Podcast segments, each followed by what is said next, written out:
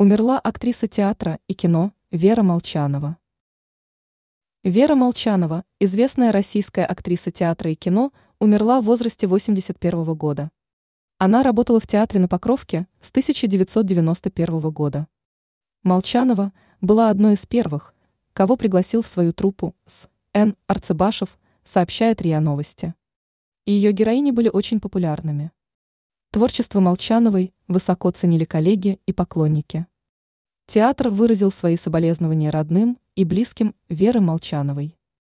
Дата и место прощания будут объявлены позже, отметили в театре на Покровке. Вера Молчанова родилась 25 января 1943 года в Тульской области. Она стала известной благодаря своим ролям в сериалах «След», «Закрытая школа» и других. Ранее стало известно, что скончался народный артист России Игорь Ясулович.